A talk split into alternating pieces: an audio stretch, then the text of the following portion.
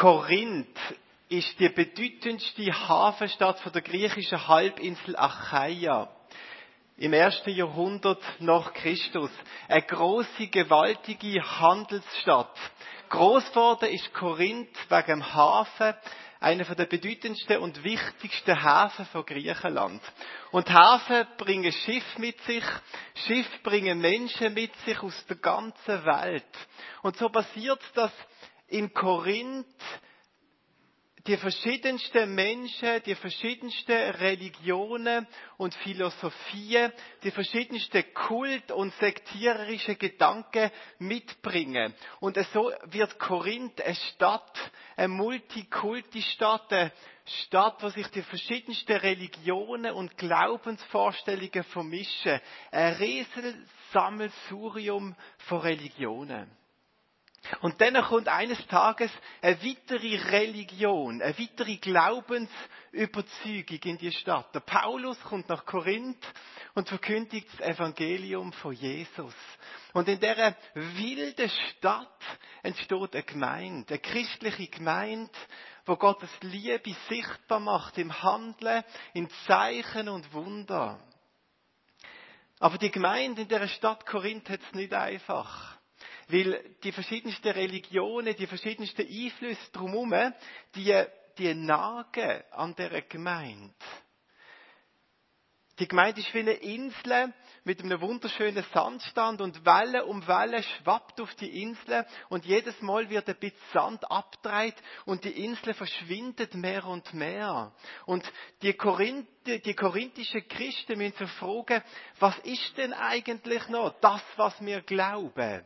Was macht unsere christliche Glaube noch aus? Was unterscheidet uns noch? Wo sind wir als Christen anders? Wo, wo leben wir mit unserer Kultur mit? Was von all dem anderen ist auch okay? Was ist falsch? Was ist sogar gut? Wie leben wir in dem Mischmasch drin, wo uns so begegnet? Und die Frage, die lösen ganz viel Streit aus und Konflikt in der Gemeinde. Und so entschließt sich die Gemeinde, ihrem Gründer, dem Paulus, einen Brief zu schreiben. Das Kapitel 7 vom 1. Korintherbrief, das ist Antwort oder ein Teil von der Antwort von Paulus auf den Brief, wo die Gemeinde in, das, in, die, in die Unsicherheit geschrieben hat. Und in diesem Kapitel antwortet er auf all die Fragen, die mit Beziehung zu tun haben. Und wir werden jetzt miteinander in das Kapitel eintauchen. Und der Stefan wird uns das, das Kapitel vorlesen. Ich möchte euch einladen, nehmt eure digitale Bibel oder eure äh, Bibel aus Papier zur Hand und taucht mit in das Kapitel. Wir werden uns jetzt Zeit nehmen, das ganze Kapitel auch miteinander anzuschauen.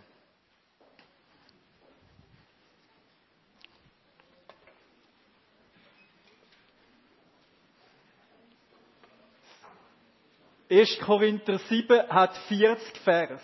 Es gibt eine lange Textlesung. Und ich glaube, das tut uns gut. Man kann gerne eine Bibel holen. Der Marcel ist schon Verteilen. Und ein bisschen als Hörhilfe können wir auf zwei Fragen achten. Nämlich, zu was für Personengruppen redet Paulus? Und in welcher Autorität? 1. Korinther 7. Kommen wir nun zu dem, was ihr mir geschrieben habt. Ihr sagt, es ist das Beste, wenn ein Mann überhaupt keinen Geschlechtsverkehr mit einer Frau hat. Meine Antwort darauf lautet, wegen der Gefahr sexueller Unmoral soll ein Mann die eheliche Beziehung mit seiner Frau pflegen und eine Frau soll die eheliche Beziehung mit ihrem Mann pflegen. Der Mann darf sich seiner Frau nicht verweigern und genauso wenig darf sich die Frau ihrem Mann verweigern. Nicht die Frau verfügt über ihren Körper, sondern der Mann.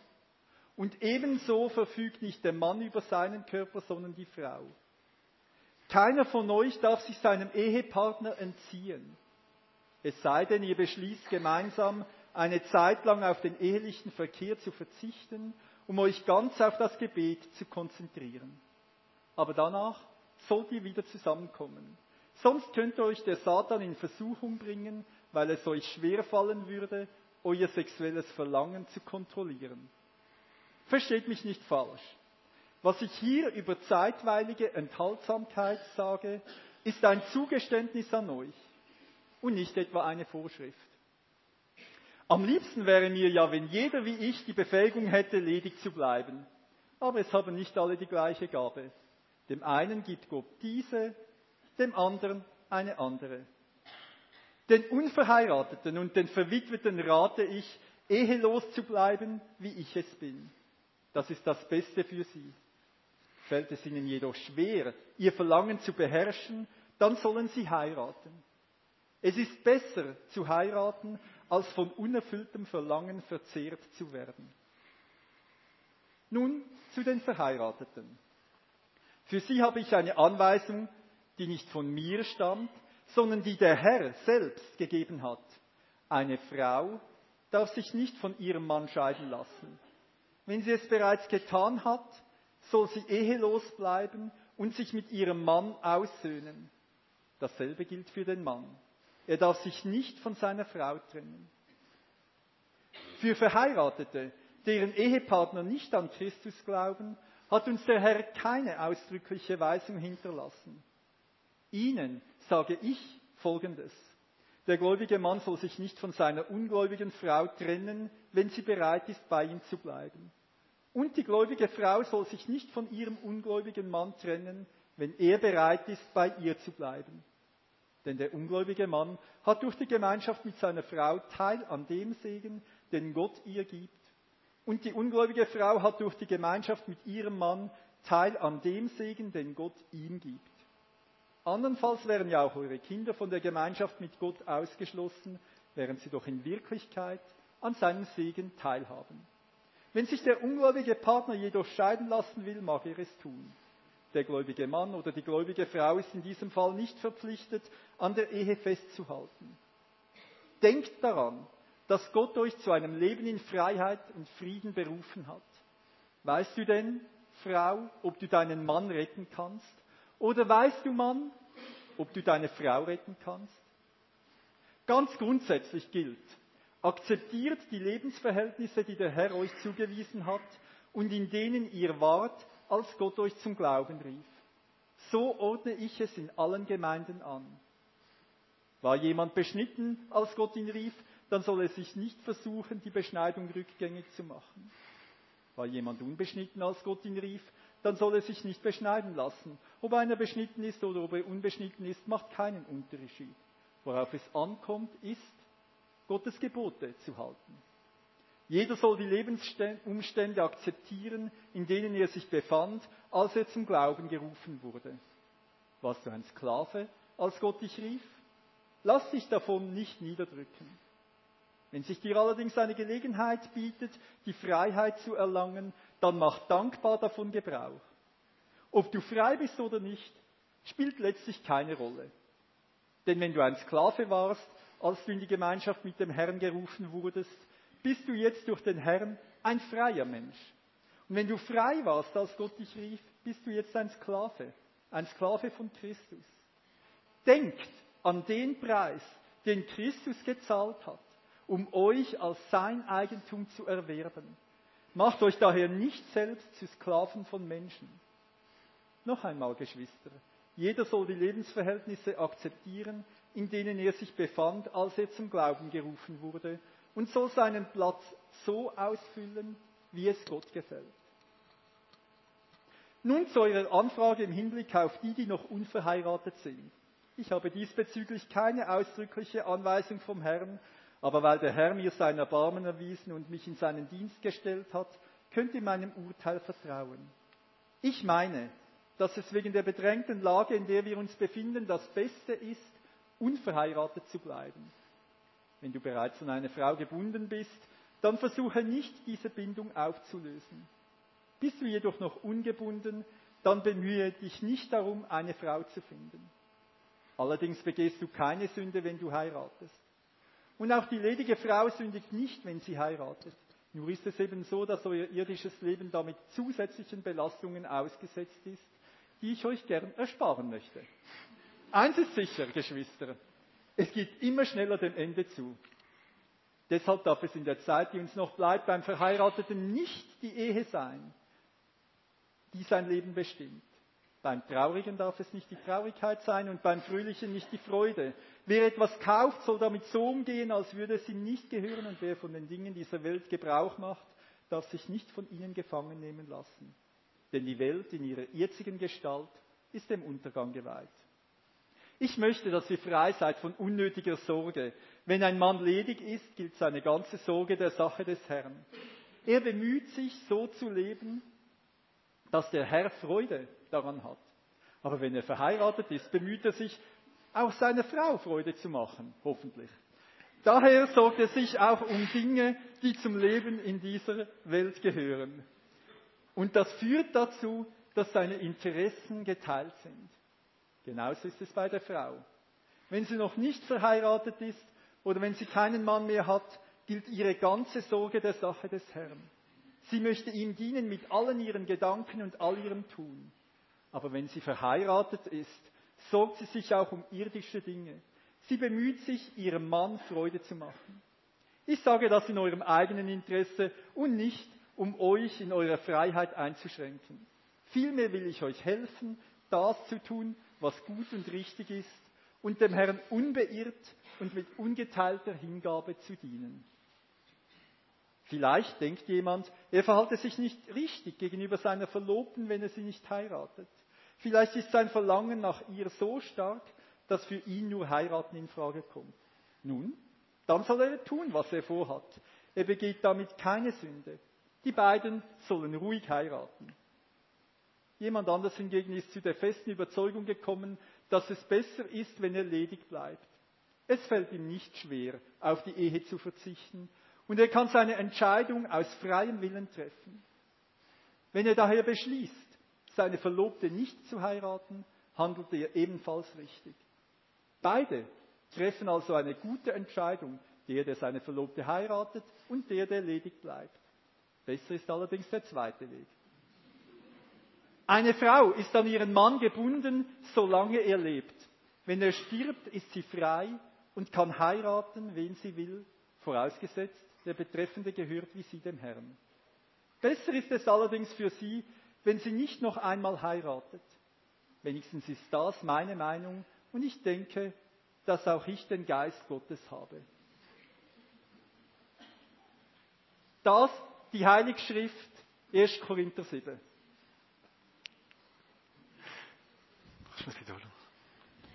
Und ich soll jetzt über das predigen. Viel Spaß.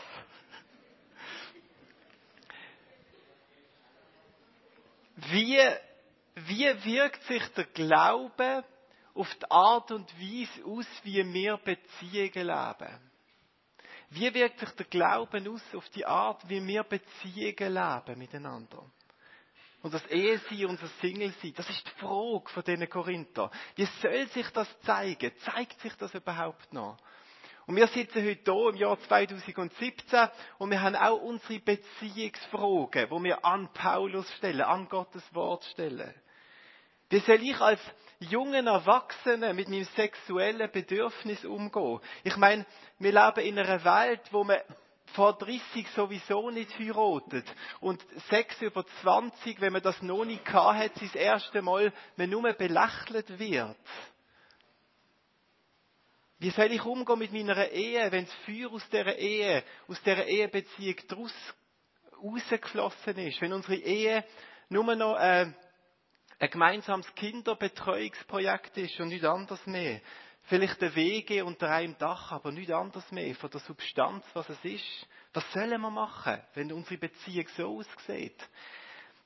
Darf ich nach einer Scheidung jetzt nochmal heiraten oder muss ich allein bleiben? Was mache ich genau? Was, was sagt jetzt Gott dazu? Was mache ich mit meinen Empfindungen, wenn ich homosexuell empfinde, wenn ich mich eigentlich nur zu Männern angezogen fühle, respektive zu Frauen? Wie gehe ich als Christ mit dem um, wenn ich so empfinde? Was mache ich? Wie gehe ich damit um? Beziehungsfragen, die oft auch existenziell sind für uns und für die Art und Weise, wie wir zusammenleben. Und wenn wir jetzt studieren miteinander, wie der Paulus der Korinther eine Antwort gibt, dann entdecken wir darin auch Richtlinien, die für uns und unsere Beziehungsfragen hilfreich können sein. Nicht eins zu eins, aber Richtlinien, die uns helfen, dass wir zu guten Entscheidungen kommen können. Und die drei Richtlinien habe ich auf drei Zettel geschrieben. Das Evangelium ins Zentrum stellen, der Mensch als Startpunkt wählen und Autorität unterscheiden. Die drei Punkte schauen wir jetzt miteinander an. Das Evangelium ins Zentrum stellen. Wenn wir den Text lesen, 1. Korinther 7, merken wir, dass der Paulus das fast schon ähm, ganz praktisch und sprichwörtlich macht. Im Vers 23, so in der Mitte von diesen 40 Versen, schreibt er, Denkt an den Preis, den Christus gezahlt hat, um euch als sein Eigentum zu erwerben. Macht euch daher nicht selbst zu Sklaven von Menschen. Macht euch nicht zu Sklaven von Menschen. Was meint Paulus mit dem, dass wir uns nicht zu Sklaven von Menschen machen? In einem Abschnitt über Beziehungen. Er will damit sagen, dass wir nicht sollen von Beziehungen zu anderen Menschen sollen abhängig sein. Dass wir nicht an den Punkt sollen kommen, wo wir andere Beziehungen, andere Menschen brauchen, damit wir glücklich sein können. Eine Abhängigkeit, jemanden zu brauchen. Das kann jemand passieren, der verheiratet ist, der sagt, ich kann nur mehr glücklich sein, wenn ich verheiratet bin. Das kann genauso gut einem Single-Mann oder einer Single-Frau passieren, der sagt, ich kann nur mehr glücklich sein, wenn ich endlich einen Partner gefunden habe. Aber in beiden Situationen ist eine Abhängigkeit da. Man versklavt sich zu einer anderen Beziehung, wie man sich in dieser Situation, wenn das Glück an einer Beziehung hängt, nicht kann leisten, den anderen zu verlieren. Man kann sich das nicht leisten. Man muss es einem anderen recht machen. Man muss Gehorsam leisten, damit die Beziehung nicht kaputt geht, weil man sie braucht. Und der Paulus sagt, das darf nicht der Fall sein. Ihr Glück darf nicht nie an einem anderen Mensch hängen. Wir dürfen nicht an den Punkt kommen. Unser Glück muss nicht mehr anders herkommen. Wie Glück brauchen wir ja, das ist durchaus berechtigt. Aber der Text zeigt uns, dass unser Glück nicht aus unserem Stand, aus unserem Beziehungsstand kommt. Ob wir jetzt Single sind oder verheiratet oder verwitwet oder was auch immer. Aus dem heraus kommt unser Glück nicht, sondern aus unserer Beziehung zu Jesus.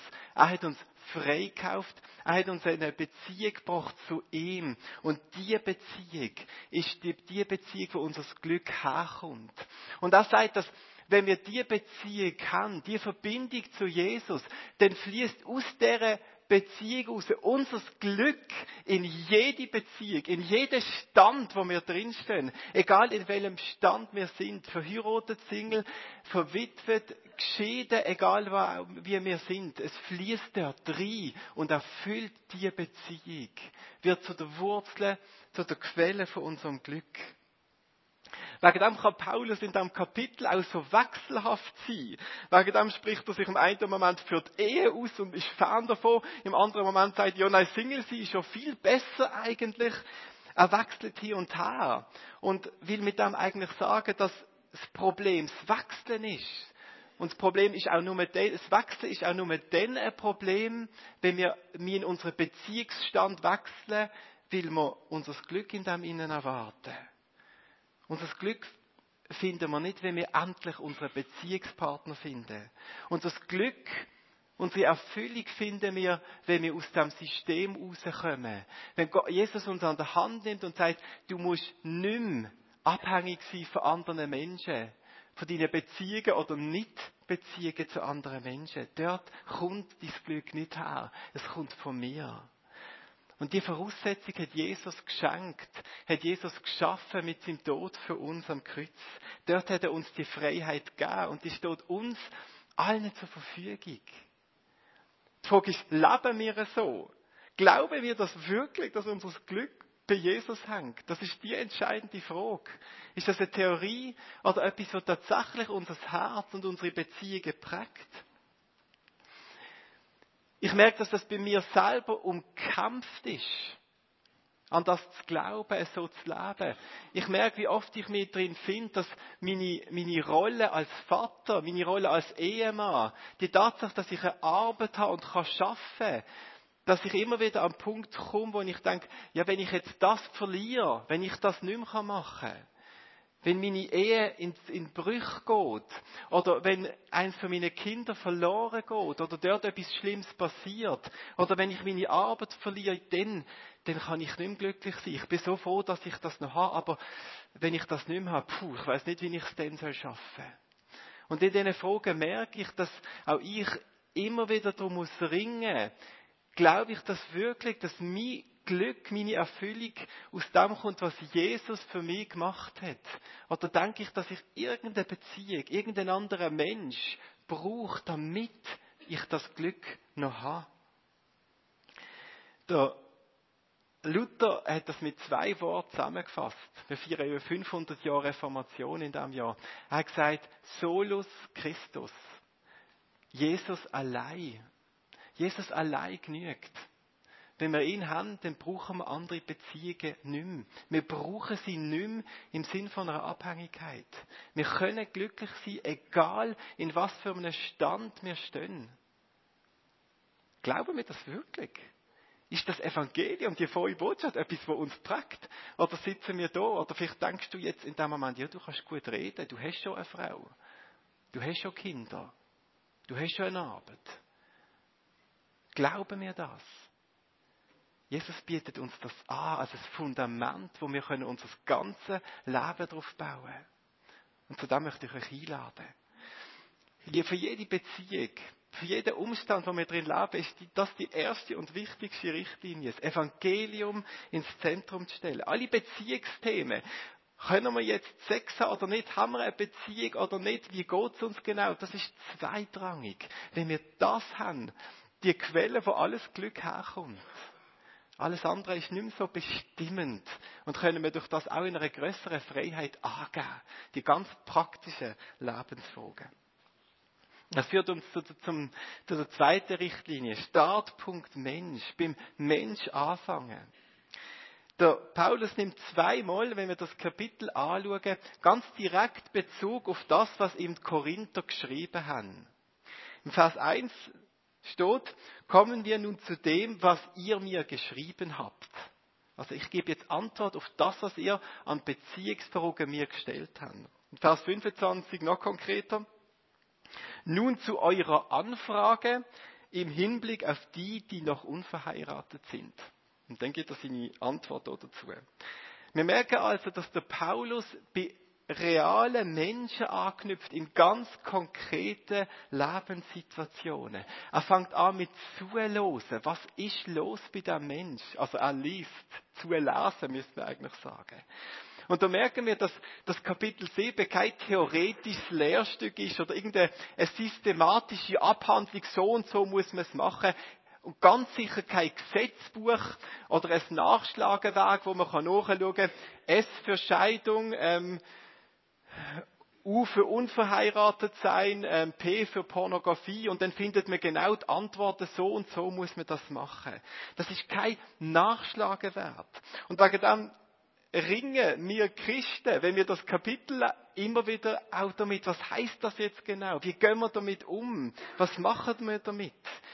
Wir merken, dass das Kapitel viel spezifisch eingebettet ist in der Stadt Korinth, bei den Christen im ersten Jahrhundert und was der Paulus denen Menschen in der Situation zu der Zeit zu sagen hat.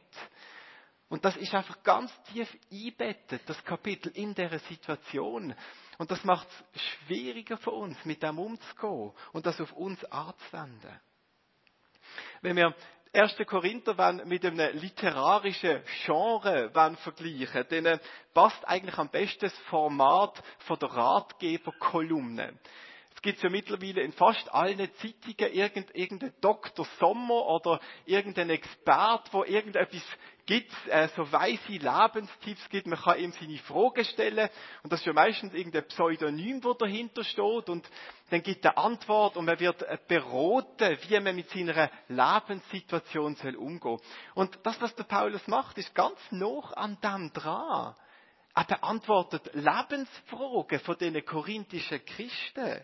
Und wir lesen die Antworten, die Kolumnen, und umso näher die Frage ist, die gestellt wird, umso näher das Lebensthema an unserer eigenen Lebenssituation, umso besser können wir mit der Antwort etwas anfangen, können uns besser identifizieren und für andere ist es weiter weg. Fragestunde mit Dr. Paulus könnte man es also nennen eigentlich, das Kapitel. Und so versteht sich der Paulus auch selber, wenn wir das lesen, oder? Das Kapitel, das ist voll von eigentlich komischen Aussagen für ein biblisches Buch, oder? Ich meine, man sollte, ich denke zwar so, aber eigentlich könnte man es auch so sehen, ja, aber das spielt auch noch mit rein. Er ist die ganze Zeit am Abwägen, am Philosophieren, am, am Vergleichen, am Hin- und Herwechseln. Und das ist nicht ein Gesetzbuch, sondern eine Ratgeberkolumne. Der Paulus ist also, wenn wir über ihn als Person nachdenken, nicht der strenge Moralapostel. Das ist so ein Begriff, der praktisch für ihn passt überhaupt nicht. Der Paulus ist viel mehr, wenn wir das Kapitel anschauen, Jünger von Jesus. Einer, der so lebt, wie Jesus gelebt hat. Und Jesus ist da, der uns der Ansatzpunkt vom Menschherzdenken unglaublich schön vorgelebt hat. Immer und immer wieder. In der Evangelie gibt es so viele Situationen zwischen Jesus und anderen Menschen, wo, wo man merkt, dass eine ganze Gruppe zusammen ist, aber im Zentrum steht Jesus zusammen mit einem Mensch in einer ganz konkreten Situation, einem Gelähmten, einem Besessenen, einer Ausländerin, einem Soldat, eine Ehebrecherin. Und die Person ist von Jesus und Jesus nimmt jetzt die Person und geht mit der Person einen Weg und führt sie in die Freiheit. Ich möchte das Beispiel von der Ehebrecherin, das ist im Johannes Kapitel 8 beschrieben, kurz anschauen mit euch. Dort bringen die Pharisäer, die Schriftgelehrten, die Ehebrecherin zu Jesus, wo in Flagranti ertappt worden ist, und stellen sie vor Jesus an, und in der anderen Hand haben sie das Gesetz und sagen, so, Jesus, jetzt wollen wir, dass du das Gesetz auf die Ehebrecherin anwendest. Und wir wissen genau, wenn wir die Ehebrecherin in die Mühle Gesetz rein, reindrucken und, und kurbeln, dann kommt sie aus dem Fächle Steinigung wieder raus. Dort wird das Gesetz die Frau führen. Die Pharisäer werden das Gesetz anwenden, auf die Frau draufdrucken. Und Jesus macht etwas ganz anderes. Aber das Spannende ist, dass das, was Gesetz bedeutet für Jesus, nicht etwas anderes ist. Jesus tut nicht das Gesetz aufweichen. Er sagt nicht, Scheidung, ähm, Ehebruch ist nicht so schlimm, das ist schon okay. Jesus ist radikal treu dem Gesetz und sagt, das ist eine Sünde und das ist falsch und das darf nicht sein. Aber das, was das Gesetz mit der Frau soll machen, ist nicht, dass das Gesetz die Frau soll unterdrücken, sondern das Gesetz soll die Frau aufheben zu Jesus. Das, was das Gesetz soll machen, das wendet Jesus auf den Mensch an. Jesus nimmt den Mensch und nimmt das Gesetz, Gottes Regeln und stellt sie unter den Mensch und versucht mit dem Gesetz, mit den Richtlinien, den Mensch aufzuheben, aufzubauen er zu erneuern, zum Leben zu führen. Und die Pharisäer machen die Gegenbewegung. Sie nehmen genau das gleiche Gesetz, aber sie nehmen es als einen Deckel und drucken das auf den Mensch auf und erwarten, dass das Gesetz jetzt endlich der schlimme Mensch soll verquetschen und kaputt machen. Das gleiche Gesetz, aber mit einer ganz anderen Wirkung auf den Mensch die Wirkung, die Jesus möchte haben und auch der Paulus mit dem Kapitel ist, dass es uns Menschen aufbaut und erneuert. Wie werden Gesetze angewendet auf uns Menschen? Von oben erdrückend oder von unten tragend, erhebend? Und von das müssen wir beim Mensch anfangen, dort wo der einzelne Mensch steht, mit seinen Fragen. Und die dritte Richtlinie, die uns sichtbar wird in diesem Kapitel, lernen, Autorität zu unterscheiden. Wenn wir anschauen, wie der Paulus was der Paulus für Formulierungen in dem, in dem Kapitel verwendet, dann merken wir, dass er ganz auf eine feine und sehr schöne Art und Weise differenziert. Ein paar Formulierungen, die er erfahrt, schon müssen lachen zum Teil. Vers 6, das sage ich aber als Erlaubnis und nicht als Gebot. Vers 10, den Verheiraten aber gebiete nicht ich, sondern der Herr. Gerade im Anschluss Vers 12, den anderen aber sage ich, nicht der Herr. Vers 17, so ordne ich es an in allen Gemeinden. Vers 25, der Zeit in Bezug auf Singles, habe ich kein Gebot des Herrn, ich sage aber meine Meinung. Schön, oder? Meinung von Paulus. Er überlegt sich also ganz genau, welche Aussagen von ihm selber mit welcher Autorität verbunden sind. Und wegen dem auch einen größeren oder einen kleineren Anspruch an uns Menschen stellen. Es gibt dort Unterschied. Wenn wir genau anschauen, unterscheidet der Paulus zwischen der Autorität von Gott selber und seinem Wort, seinen Anweisungen, die er gibt, und seiner Meinung, die er hat. Die absolute und höchste Autorität ist bei Gott. Das, was Gott will, das ist nicht diskutabel. Und das ist bindend. Und Gott hat vieles klar und deutlich gesagt und in seinem Wort festgehalten. Auf dieser Stufe, von dieser höchsten Autorität, dort ordnet der Paulus in diesem Kapitel nur das Verbot von der Ehescheidung an. Der, der sich scheiden lässt, verletzt Gottes Gebot, er sündigt. Auch der Paulus kann dort nicht relativieren, nicht korrigieren, nicht beschönigen. Das ist einfach falsch und hinterlässt Verletzungen und Zerbruch. Kein Kompromiss. Aber umso schöner, dass das Evangelium auch zu dieser Botschaft gehört. Ich weiß nicht, wer von euch alles durch einen Zerbruch gegangen ist, durch einen Beziehungszerbruch oder durch eine Ehe, die sogar zerbrochen ist. Aber jedem von euch kann ich sagen, dass ihr erst recht herzlich willkommen sind hier in der Gemeinde. Weil Jesus nicht gekommen ist, um die Sünde zu beschönigen, aber denen, die durch einen Zerbruch gegangen ist, zu sagen, dass, sie, dass er für sie auf die Welt ist gekommen, für euch auf die Welt ist gekommen um euch einen neuen Anfang und einen neuen Anfang möglich zu machen. Das ist das, was Jesus gemacht hat. Die zweite Stufe neben dieser absoluten Autorität ist ähm, die zweite Stufe. Das ist die Ebene von der Gemeinde. Der Paulus spricht auf dieser Stufe seine Anweisungen als ein Verantwortlicher über seine Gemeinde, über seine Gemeinde. Also er übernimmt auf dieser Autoritätsstufe übernimmt er Leitungsverantwortung. Und das ist ein Stück weit vergleichbar mit der Situation, wo wir als FEG Riechen haben, als eine Gemeinde hier in dieser Zeit.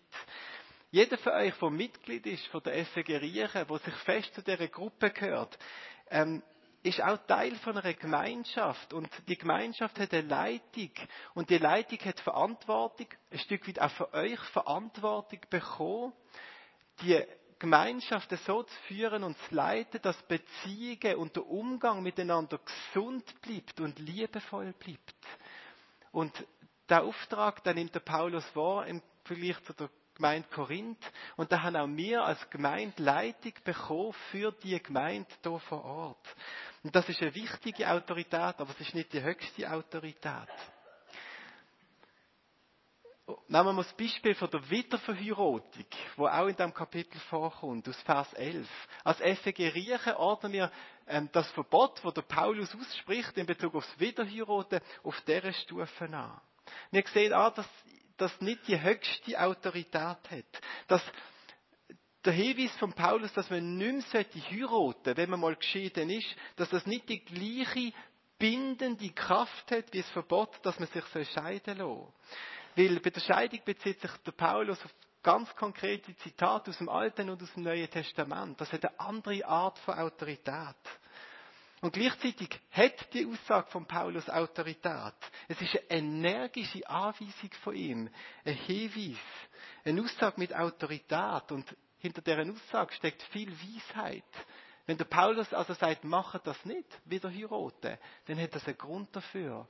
Und wir wollen das als Gemeinde auch ernst nehmen. Nicht, dass wir das verbieten, aber dass denen, die geschieden sind und wenn neu anfangen oder eine neue Beziehung suchen, dass wir wollen, dass das begleitet ist und dass wir uns als Gemeinde seelsorgerlich und mit, mit den Möglichkeiten, die wir haben, investieren, dass die Menschen ihre alten Beziehungen können sich können versöhnen, können innerlich wieder frei werden.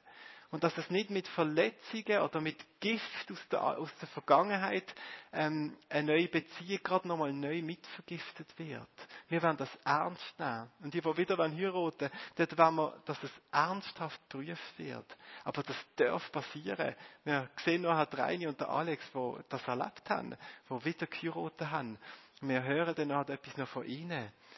Das ist gut, das darf sein, aber es ist gleichzeitig auch etwas Ernsthaftes dahinter. Und die dritte Stufe, neben der höchsten Autorität von Gott und der Autorität von der Gemeinschaft, das ist die Stufe, wo der Paulus seine Meinung nennt. So formuliert er das. Das ist so ein bisschen die Stufe von dem Rotgeber, von der Kolumne. Die Meinung von, Paulus, die ist kein Befehl, den er gibt. Und trotzdem ist das, was der Paulus der Zeit als Rot, ist sehr, sehr lohnenswert, darauf zu hören. Ich meine, der Paulus ist schließlich der Paulus, oder? Der ist noch bei Jesus dran gewesen. Und der ist wirklich draus gekommen, was Gott will und wie Gott sich Beziehungen vorstellt. Und wenn der Paulus einen Tipp gibt und sagt, mach es so und so, dann lohnt sich das, der Rat zu hören und zu bewegen und zu überlegen, was ich damit machen soll. Aber es bleibt dabei, wenn der Paulus einem der Rot gibt, du als Single heirat nicht, das ist besser dann darf ich als Single sagen, nein, ich will trotzdem heiraten. Und der Paulus wird sagen, okay. Und er wird das wirklich sagen. Wenn der Paulus sagt, das ist meine Meinung, dann ist das nicht irgendwie eine tarnte Aussage von Autorität, oder? Dass er dann wird sagen, ja, aber eigentlich habe ich es schon als Befehl gemeint. Und oft lassen wir das so. Aber wenn der Paulus sagt, das ist meine Meinung und das hat nicht die gleiche Autorität wie das, was der Herr sagt, dann meint der Paulus das auch so. Also die Stufe gibt's auch. Und wenn wir jetzt die Bibel in die Hand nehmen, um aus dem Wort Hilfe unsere Beziehungen zu bekommen, dann müssen auch wir unterscheiden lernen. Was aus der Bibel ist absolut bindend für uns, wie es Gottes Wort ist. Dass wir wissen und für das wir mit das Wort kennenlernen und studieren. Wir dürfen nicht sagen, ja, das ist ja alles nur Ratgeberzeugs. Wir können machen damit, was wir wollen. Es gibt bindende, autoritäre Sachen da innen, wo Gott sagt, mach es so, das fordere ich, damit du und deine Beziehungen gesund bleiben. Wir müssen uns aber auch fragen, was davon ist Teil von der Kultur von der FG Riechen? Teil davon, wie wir als Riechen Gemeinschaft leben.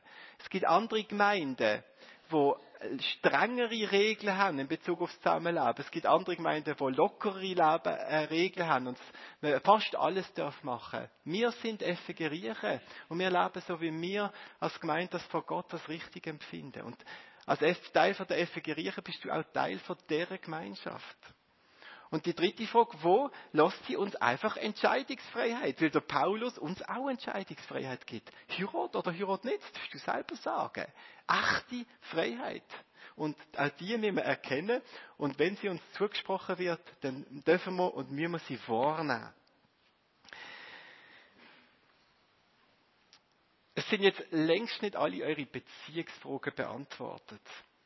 Ich möchte euch nochmal einladen für den Dienstag, 21. Februar. Dort haben wir die FEG Arena und dort gibt es einfach Raum für weitere Fragen zu diesem Themengebiet, ähm, weitere Dialog, wo wir auch überlegen, wie, wo ihr eure Fragen könnt stellen, eure Rückmeldung könnt geben, wo wir auch die drei Richtlinien noch konkretisieren und noch ergänzen, damit es wirklich eine Art und Weise gibt, wie wir können lernen, als Gemeinde miteinander zu leben.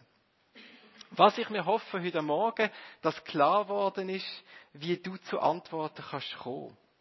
Die erste Frage, die du dir musst stellen ist das Evangelium im Zentrum von deinen ganzen Beziehungen? Oder bist du noch irgendwie Sklave von einer Beziehung, wo du hast oder wo du dir wünschst?